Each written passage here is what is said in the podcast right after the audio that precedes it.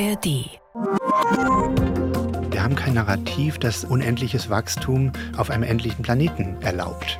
Aber wir können dieses Narrativ generieren und das ist die Faltung. Kein vernünftiger Mensch ist für Klimawandel. Kein vernünftiger Mensch ist für Artensterben.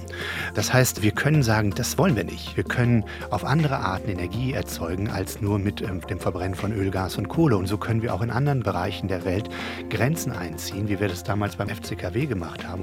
Wenn Sie das einführen, dann sehen Sie, wie die Wirtschaft und die Gesellschaft anfängt, sich zu bewegen und neue Wege zu finden. Wissenswerte ein Podcast von RBB24 Inforadio. Am Donnerstag beginnt in Dubai die Weltklimakonferenz COP28. Und da wird Bilanz gezogen. Wo steht die Welt im Kampf gegen den Klimawandel? Und eins steht schon fest.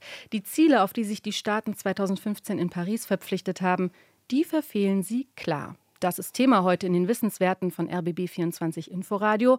Aber keine Sorge, trotzdem könnten Sie, liebe Hörer, nach dieser Sendung weniger deprimiert sein, als Sie jetzt vielleicht befürchten.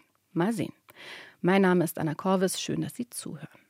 Mein Gast heute ist Professor für Physik, wildert aber auch gerne in anderen Disziplinen wie den Wirtschaftswissenschaften. Und in seinem Buch Die Faltung der Welt entwickelt er eine Utopie für die ganze Gesellschaft. Eine Utopie, die uns unbegrenztes Wachstum trotz begrenzter Ressourcen verspricht.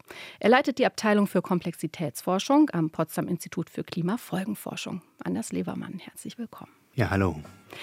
Von Ihnen stammt der Satz, das Klimaproblem ist nicht so kompliziert, wie viele denken. Das fand ich recht erstaunlich in Anbetracht der Dimensionen der Klimakrise, die ja durchaus systemsprengend sind und auch erstaunlich aus dem Mund eines Komplexitätsforschers, oder? Ja, Kompliziertheit ist ja was anderes als Komplexität. Komplexität ist kompliziertes Verhalten, was aus einfachen Zusammenhängen entsteht. Ähm, die Welt ist natürlich kompliziert und das frustriert auch viele Leute. Und in Bezug auf das Klima hat man das Gefühl, dass man quasi sein ganzes Leben, jede Denkweise und jedes Handeln verändern muss. Wobei es faktisch primär erstmal darum geht, dass wir kein Öl, kein Gas und keine Kohle mehr verbrennen. Und das in den nächsten 20 Jahren. Wenn wir das schaffen, das ist eine Riesenaufgabe, insbesondere weil wir sie weltweit machen müssen. Aber dann haben wir einen Großteil des Klimaproblems gelöst. Dann müssen wir uns tatsächlich noch um die anderen Treibhausgase kümmern. Aber die sind weniger komplex und weniger schwierig als das Öl-, Gas- und Kohleproblem. Und das ist die Kernaufgabe. Die Faltung der Welt heißt Ihr kürzlich veröffentlichtes Buch. Darin greifen Sie das Konzept der Faltung auf, das aus der Mathematik stammt. Was meint denn da diese Faltung? Das kommt tatsächlich aus der Chaostheorie, also ähm, vollkommen richtig, Mathematik, Physik. Und ich glaube, dass die Chaostheorie tatsächlich die Theorie ist oder die physikalische Idee, die momentan am ehesten kompatibel mit unserer Gesellschaft ist. Also die Chaostheorie hat unsere Welt sehr, sehr verändert, denn Chaos ist viel stabiler, viel sicherer als die Ordnung. Denn Chaos bleibt auch Chaos, wenn man es verändert. Die Ordnung wird sofort zur Unordnung, wenn man sie verändert. Und so haben wir uns daran gewöhnt, den Informationsstrom nicht mehr von einer Redaktion anzunehmen, die uns, wie die Tagesschau früher gesagt hat, das ist das Wichtige, was passiert ist, sondern wir haben uns daran gewöhnt, einen chaotischen Strom, fast erratischen Strom von Informationen Informationen zuzulassen und uns damit auch wohlzufühlen. Und in der Chaostheorie gibt es dieses eine Konzept der Faltung. Dadurch entsteht Chaos. Das ist, wenn ein System, was voranstrebt, wie zum Beispiel unsere Gesellschaft, wenn dieses System an Grenzen stößt, natürliche Grenzen wie zum Beispiel das Universum, das All, wo wir nicht hin können ohne ähm, Raumkapsel, dann fangen wir an, uns mit diesen Grenzen einzurichten. Das heißt, wir falten unsere Trajektorie, unseren Pfad zurück in den Bereich, in dem wir sicher sind. Und ähnlich geht es uns mit dem Klimawandel, denn da gibt es eine Grenze. Okay, also das System operiert in begrenztem Rahmen und über den dürfen wir nicht hinweg. Ich weiß nicht, ob Sie in den 90ern ein Handy hatten. Ich gehe davon aus, da war so ein Spiel vorinstalliert, Snake. Erinnern Sie sich? Ja. Da musste eine Schlange quasi von Futterhappen zu Futterhappen gelotst werden, wurde beim Fressen immer länger und die Grenzen, das waren quasi die vier Seiten dieses Mini-Displays, die durften nicht berührt werden, sonst hatte man verloren. Und deswegen wickelte sich diese Schlange in diesem Display immer hin und her und man suchte danach Wegen. Ungefähr so? Ja, ungefähr so. Aber das äh, Schöne dabei ist, dass der, der Raum nicht wie bei der Schlange begrenzt ist, weil es nur wenige Pfade gibt, sondern es gibt unendlich viele Pfade. Es gibt unendlich viele Zahlen zwischen 0 und 1 und genauso gibt es auch im Möglichkeitenraum unendlich viel Platz. Wir können auf andere Arten Energie erzeugen als nur mit ähm, dem Verbrennen von Öl, Gas und Kohle. Und so können wir auch in anderen Bereichen der Welt Grenzen einziehen, wie wir das damals beim FCKW gemacht haben, wo wir gesagt haben, das können wir uns nicht mehr erlauben, sonst kriegen wir Hautkrebs. Und dann haben wir andere Lösungen gefunden. Das können einerseits technische Lösungen sein, wie beim FCKW oder bei, äh, bei anderen technologischen Entwicklungen. Das kann aber auch eine Änderung des Wohlstandsbegriffs sein oder der Lebenseinstellung, des Lebensziels. Das heißt, ähm, Wertesystemänderungen genauso wie technologische Änderungen sind dann Teil der Antwort des Systems, das weiter voran möchte, auf eine neue Grenze. Genau, wir bewegen uns ja im Kapitalismus. Da ist das Credo sozusagen höher, schneller, weiter, mehr Besitz, mehr Konsum von allem mehr. Die Ressourcen reichen aber nicht. Und jetzt ist das Gegenkonzept Reduktion, nachhaltiger konsumieren ist aber jetzt nicht so beliebt. Also wer das vertritt, Klimaschützer, auch die Grünen, macht sich unbeliebt, weil die Leute einfach ungern verzichten wollen. Und Sie sagen, unendliches Wachstum ist trotzdem möglich. Das ist dieses dritte Narrativ, was Sie dem entgegensetzen. Ja, also das ist auch bei vielen Grünen schon angekommen, dass wir dieses Voranstreben tatsächlich tief in uns haben. Das kann einerseits Streben nach Wohlstand sein, nach materiellem Wohlstand, aber das kann genauso wie bei einem Wissenschaftler oder einem Künstler sein, ich möchte was Neues schaffen, ich möchte was Neues finden. Antrieb ist tief in uns und das heißt, hin zu einer Gesellschaft, die stagniert, das möchte ja tatsächlich keiner. Die Frage ist jetzt, ob wir das Wirtschaftswachstum nennen oder einfach Entwicklung der Gesellschaft. Ich glaube, dass die Marktwirtschaft uns tatsächlich hilft dabei, aber dass wir Grenzen einführen müssen ähm, und diese Grenzen, vor denen müssen wir keine Angst haben, wenn wir sie nicht als Regulierung implementieren, das heißt als Vorgabe des Weges, so wie bei der Schlange, die tatsächlich nur einen bestimmten Weg gehen kann, müssen wir erlauben, dass wir innerhalb dieser Grenzen völlig frei sind nach Lösungen zu suchen und diese Lösungen können dann entweder technologische sein oder eben Verhaltensänderungen. Aber definieren Sie nochmal, was bedeutet für Sie dann Wachstum? Wachstum, Wachstum, bedeutet, also die Wirtschaftswachstum ist ja tatsächlich erstmal das Versprechen auf eine bessere Zukunft. Das haben wir mittlerweile aus den Augen verloren, weil äh, momentan das die Bruttosozialprodukt direkt gekoppelt ist an die Zerstörung unseres Planeten, an Öl, Gas und Kohle, aber auch natürlich an Ressourcenabbau. Das muss es aber nicht sein. Ursprünglich war das Versprechen von Wirtschaftswachstum einfach, mir geht es in der Zukunft besser, weil ich was schaffe, weil ich was erschaffe, weil ich was für die Gesellschaft tue. Und dann gilt es meinen Kindern besser. Mittlerweile glauben unsere Kinder nicht mehr, dass es ihnen besser gehen wird als uns, weil wir tatsächlich mit diesem Wirtschaftswachstum zerstören. Aber das bedeutet, wir müssen diese Zerstörung entkoppeln und die müssen wir aufhören, die müssen wir tatsächlich begrenzen, aber nicht unbedingt, dass wir unseren Wohlstand äh, verbessern. Wohlstandsverbesserung ist dann eben was anderes. Das bedeutet, ich habe mehr Zeit, das zu tun, was ich möchte zum Beispiel. Eine qualitative Komponente. Genau. Aber jetzt äh, zum Beispiel in Entwicklungs- und Schwellenländern ist natürlich der Bedarf oder das Bedürfnis auch nach wie vor da, quantitativ zu wachsen. Also ja, das ist vollkommen richtig. Deswegen können wir uns auch nicht erlauben, dass wir ähm, nicht mehr vorankommen, auch in, im herkömmlichen Wohlstandsbegriff, also in, in dem, dass wir genug zu essen haben, dass wir ein Dach über dem Kopf haben, dass wir diese, diese Grundbedürfnisse befriedigen. Deswegen müssen wir tatsächlich das verbieten, was wir nicht mehr wollen, um dann tatsächlich die Freiheit zu haben, uns auch entwickeln zu können, um weiter voranzukommen. Das ist ganz konkret. Das Problem ist, dass wir in der Vergangenheit tatsächlich reguliert haben. Und diese Regulierung, die stört immer mehr Menschen, die sagen, ich kann nicht mehr essen, was ich will, ich kann nicht mehr fahren, wie ich will, ich kann nicht mehr tun, was ich will. Das darf ich nicht. Ich darf niemandem vorschreiben, wie er zu leben hat oder sie zu leben hat. Ich darf aber durchaus sagen, du darfst meinen Ozean, meine Atmosphäre nicht vergiften, denn es ist auch meine. Also Sie sagen, es muss feste, unverrückbare Grenzen geben, die quasi so den Rang von universellen Menschenrechten haben. Wo liegen denn diese Grenzen fürs Klima? Also sollte man da gucken, dass man eben die berühmten Kipppunkte nicht erreicht, also dass äh, die Eisschelde im Grönland abschmelzen komplett, was mehrere Meter Wasser, Ozeananstieg zur Folge hätte. Also was ist fürs Klima die wichtigste Grenze? Die Klimagrenze ist tatsächlich unumstritten und ist auch schon implementiert. Das ist die Null. Und zwar, ähm, ich spreche fast nur noch vor Wirtschaftsvertretern, wenn ich Vorträge halte, natürlich vor anderen Wissenschaftlern, aber sonst vor Wirtschaftsvertretern. Und ähm, denen sage ich immer, wir müssen auf Null Emissionen. Und dann ist immer erstmal Ruhe im Raum, weil alle denken, oh ja, jetzt haben wir den schlimmsten von allen gekriegt. Der sagt nicht Reduktion Reduktion, sondern der sagt äh, Null. Und nach 30 Sekunden so betreutem äh, Denken merken die dann, dass Null viel besser ist als weniger. Denn äh, sie können dem Wirtschaftsvertreter nicht erzählen, dass er reduzieren soll. Äh, sie können ihm aber sagen, du darfst da nicht mehr hin, denk dir was Neues aus. Und dann merken die, Null ist viel besser, weil Null heißt, wir müssen nicht weniger machen, sondern wir müssen alles anders machen. Und das funktioniert null CO2-Emissionen bis 2050. Aber wie sähe das denn dann aus, wenn man Ihr Prinzip der Faltung da durchdekliniert? Also das an praktischen wir. Beispielen. Das machen wir Wir sind ja auf dem Weg, aber nicht international und nicht so radikal, äh, wie Sie das als Grenze gerne setzen würden. Ja, in Bezug auf das Klima haben wir das eigentlich schon implementiert in Europa, nur nicht stark genug, nicht schnell genug. Aber der Emissionshandel ist ja ein Handel. Das ist, klingt erstmal, als wäre das das Wichtige der Preis dabei. Aber tatsächlich ähm, werden Emissionsrechte ausgegeben jedes Jahr und die werden immer weniger. Und es ist mittlerweile auch klar, wann die auf Null sind. Die sind zu spät auf Null, aber die sind irgendwann auf Null. Und und das bedeutet dann ein faktisches Verbot von CO2. Und der CO2-Preis ist nur die Hilfe für die Wirtschaft, dass sie aus dem Strukturwandel hin zu erneuerbaren Energien weg von den fossilen Brennstoffen unterstützt werden und schon jetzt Geld damit machen können, dass sie äh, gut für die Zukunft sind. Okay, ist gesetzt. Trotzdem sagen Sie ja, dieses andere Narrativ ist nötig. Ähm, wir haben kein Narrativ, was das unterstützt. Wir haben kein Narrativ, das unendliches Wachstum auf einem endlichen Planeten erlaubt. Aber wir können dieses Narrativ generieren und das ist die Faltung. Das ist tatsächlich ein Narrativ, was es auch überall schon gibt. In der Wirtschaft bedeutet das Knappheit generiert Innovation. In der Ökologie sieht man es, wenn der Amazonas-Regenwald nicht etwa räumlich expandiert, sondern in die Vielfalt wächst, also in einem begrenzten Raum immer mit extrem wettbewerbsorientierten Spezien immer, immer ähm, neue Formen erschafft. Das heißt, wir haben das Konzept schon überall, aber wir müssen es aus der Chaostheorie in unsere Gesellschaft holen, um zu verstehen, Grenzen sind nicht unsere Feinde, sondern sie sind der Garant dafür, dass wir weiter in Freiheit leben in der Zukunft.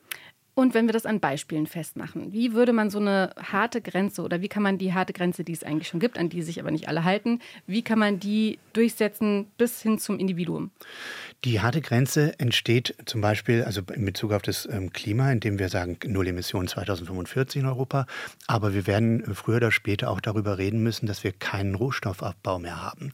Das klingt immer wahnwitzig radikal für viele Leute. Aber ähm, während wir unendliches Wirtschaftswachstum auf einem endlichen Planeten haben können, weil das ist erstmal nur eine Zahl, die reflektiert, wie wir uns fühlen, so können wir doch nicht unendlichen Ressourcenabbau auf einem endlichen Planeten haben. Das ist eine Binsenweisheit, die aber immer als unrealistisch äh, abgetan wird. Das ist immer sehr schön. Als Physiker erlebt man das gelegentlich, dass einem wirtschaftsorientierte Menschen sagen, das sei ja unrealistisch, was man physikalisch sagt. Das ist sehr lustig, aber wir haben einen endlichen Planeten und da können wir nicht unendlich was rausnehmen. Aber was passiert denn dann, wenn wir irgendwann sagen, ähnlich wie beim Emissionshandel, zum Beispiel, wir führen ein Plastikverbot ein, aber nicht morgen, sondern nach und nach. Wir müssen Abgaben zahlen äh, für eine gewisse Plastikmenge, die man verwenden will. Die kann man auch handeln und wir wissen, in 20 Jahren ist vorbei mit dem Plastik. Was passiert dann?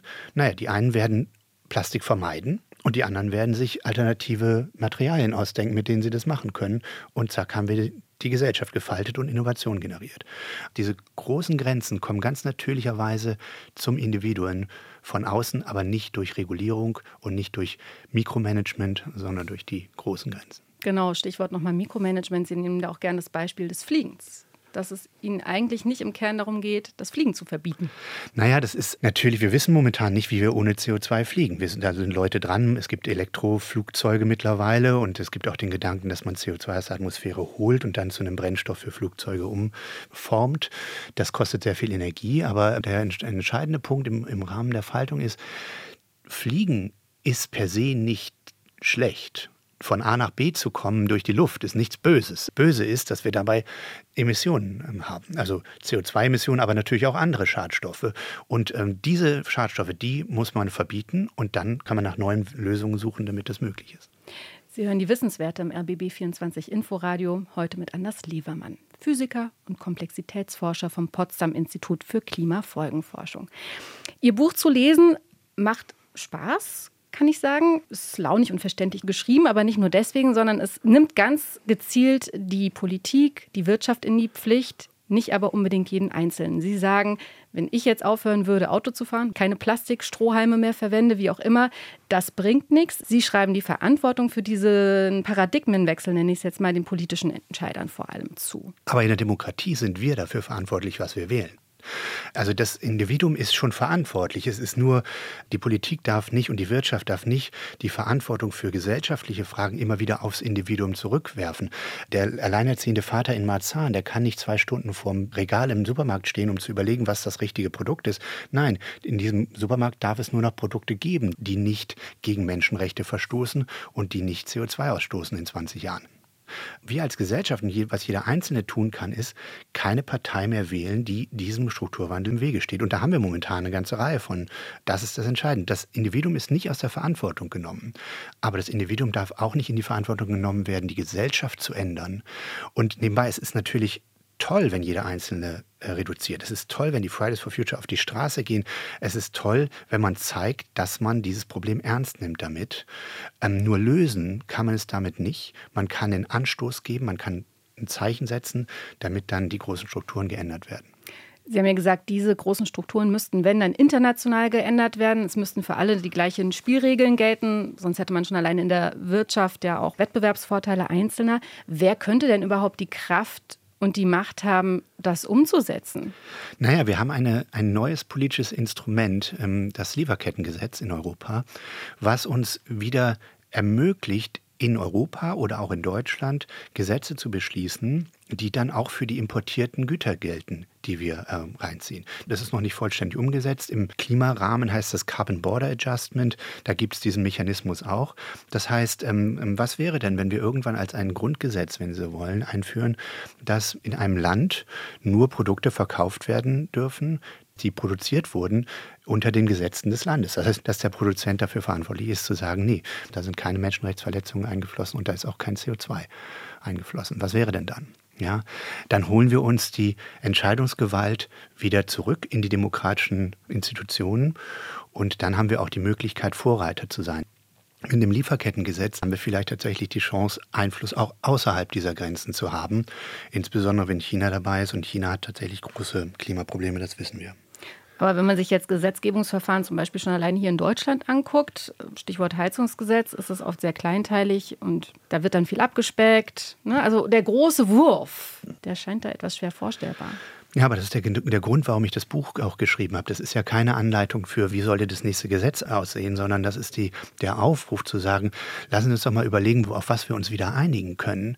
Denn ich glaube, dass es tatsächlich ein paar Dinge gibt, auf die wir uns eigentlich einigen können, die aber durch dieses Klein-Klein und durch diese indirekten Verbotsregeln und aber auch die, die Angst davor nicht gemacht werden. Also kein vernünftiger Mensch ist für Klimawandel. Ja, kein vernünftiger Mensch ist für Artensterben. Das heißt, äh, wir können sagen, das wollen wir nicht. Und dann können wir mal sagen, okay, und wie schaffen wir das denn jetzt? Wie machen wir das zusammen? Ja, Lippenbekenntnisse gibt es in diesem Bereich ja viele, aber ich denke, wenn Sie zum Beispiel sowas wie eine Null-Emission bis 2045, was wir ja schon beschlossen haben, wenn Sie das einführen, dann sehen Sie, wie die Wirtschaft und die Gesellschaft anfängt, sich zu bewegen und neue Wege zu finden. Aber diese harten Grenzen, die das Narrativ beinhaltet, machen Sie da nicht auch ein Plädoyer gegen Kompromisse? In bestimmten äh, Bereichen, aber nur in sehr, sehr wenigen. Wir dürfen nicht viele von diesen Grenzen einführen. Das geht in die Richtung von Grundgesetzen. Also wir haben, die Menschenrechte sind so eine Faltungsgrenze, wie, wie ich sie nenne in dem Buch. Früher konnte man in Amerika Sklaverei haben, Leute gehörten einem und die haben einen Wohlstand gebracht. Dann wurde die moralische Grenze eingeführt. Nein, Menschen sind eigentlich gleich geboren, wir dürfen das nicht mehr. Das war natürlich ein Problem für die Leute, aber wurde eingeführt und wir, wir stehen zu diesen Menschenrechten. Und innerhalb dieser Menschenrechte entfalten wir uns frei. Insbesondere gehört Freiheit auch zu den Menschenrechten. Mhm. Sie setzen da ja eben auch viel auf die Flexibilität und Kreativität der Menschen und der Wirtschaft, innerhalb dieser Grenzen eben neue Wege zu finden. Darauf setzen auch andere, aber die sagen, ja, vielleicht kommt ja auch alles gar nicht so schlimm. Wir warten einfach mal ab und wenn äh, die Probleme dann wirklich noch stärker brennen, dann kommen wir, dann kommt vielleicht eine technologische Innovation, die uns rettet, die unser Klima rettet, unsere Welt rettet. Warum nicht so lange warten? Ich forsche seit 20 Jahren an, an Kipppunkten im Klimasystem. Die westantarktischen Eisschild, der grönländische Eisschild, den Nordatlantikstrom, die Monsungebiete. Das Klimasystem reagiert mit 20-jähriger Verzögerung auf unsere Emissionen. Das heißt, die Emissionen der letzten 20 Jahre werden die nächsten 20 Jahre bestimmen.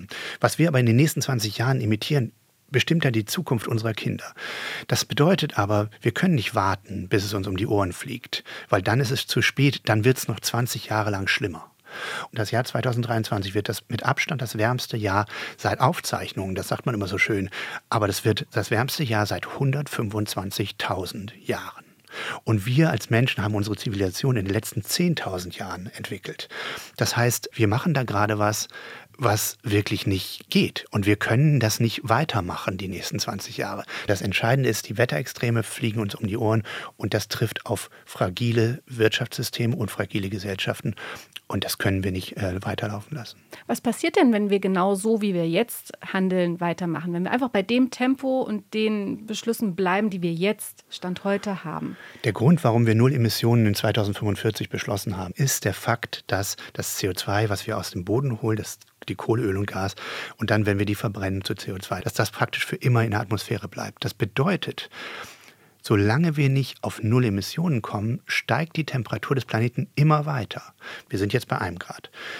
Bis zum Ende des Jahrhunderts auf 5 Grad, bis zum Ende des darauffolgenden Jahrhunderts auf 10 Grad und bis zum Ende des darauffolgenden Jahrhunderts auf 15 Grad. Dann haben sie 15 Grad globale Erwärmung. Dann haben sie alles verbrannt, was sie gefunden haben. Und dann wird sich das Klima stabilisieren bei 15 Grad und 80 Meter Meeresspiegelanstieg. Ja, das ist das, was wir kriegen. Aber auf dem Weg irgendwo brechen unsere Systeme zusammen, weil das Feuerwerk von Wetterextrem, was wir jetzt schon sehen, das wird ähm, immer schlimmer werden. Denn wir haben erst ein Grad.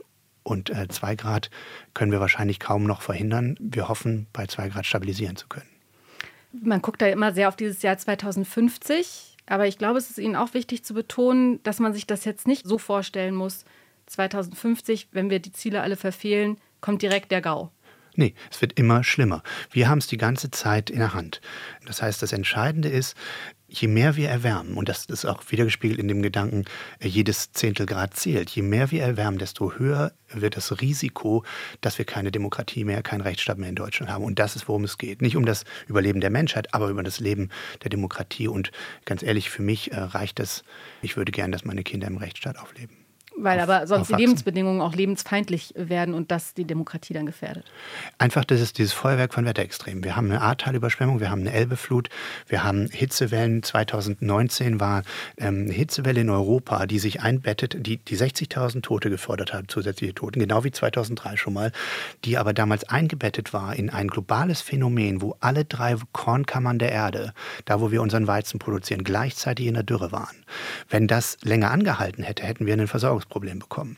Und dann sterben wir nicht alle plötzlich an Hunger, aber dann wird der Druck auf die Gesellschaft so groß, dass ich nicht weiß, wer dann zuerst ähm, umkippt. Ist es die USA mit ihrem 6. Januar-Aufstand von Donald Trump oder ist es Europa, wo wir 2008 brennendes Griechenland hatten? Mhm. Was bekommen Sie denn für Reaktionen aus der Politik, aus der Wirtschaft auf Ihr Narrativ der Faltung strenge Grenzen, innerhalb derer aber freies Wachstum unbegrenzt möglich ist. Wie groß ist Ihre Hoffnung, dass die Weltgemeinschaft jetzt auch mit Blick auf COP28, dass die die Kurve kriegt? Wir sind äh, ja auf dem Weg. Wir sind viel zu langsam und das muss ich auch ganz klar sagen, damit nicht ähm, der, der, Eindruck entsteht, äh, ach, das, das passiert schon alles von alleine. Nein, wir können auch keine Übergangstechnologien mehr erlauben. Das heißt also nicht den Verbrenner rüberziehen auf ein Erdgasauto oder ähm, auf diese E-Fuels, von die die FDP propagiert. Das ist einfach einfach Quatsch. Wir brauchen jetzt Technologien, die uns auf Null Emissionen bringen. Das heißt, wir sind wirklich viel zu langsam, aber im Prinzip ist in Europa die Faltung implementiert. Denn der Emissionshandel führt uns langsam an diese Grenze heran. Der ist leider nicht schnell genug und er ist nicht auf allen, in allen wirtschaftlichen Sektoren implementiert. Das muss noch passieren. Wenn das passiert, dann haben wir, den, haben wir das Konzept gemacht und dann kriegen wir diesen Strukturwandel. Und dann wird das kaum jemand merken, ganz ehrlich, weil das, der Strom, der aus der Steckdose kommt, der kommt da als Strom raus, nicht als CO2.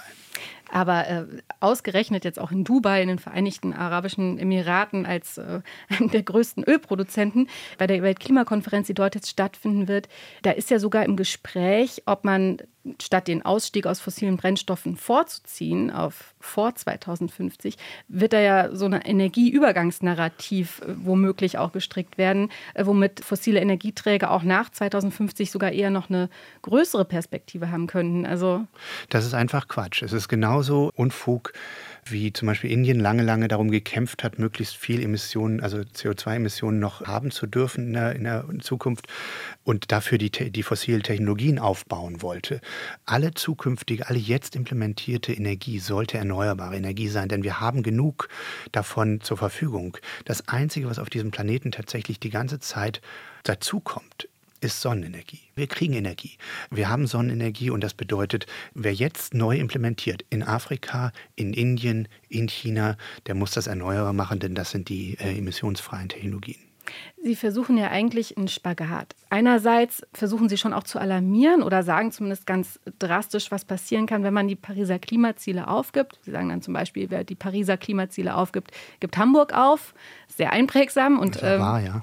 andererseits haben Sie dieses Narrativ der Faltung beschrieben in Ihrem Buch, was ja schon auch Hoffnung gibt und sagt, hey, wir können weiter wachsen, wir können weiter auch Wohlstand haben, aber müssen halt diese festen Grenzen einhalten. Wir können alles machen, wenn wir es nur anders machen. Was überwiegt bei Ihnen letztlich? Ist es Optimismus oder Pessimismus?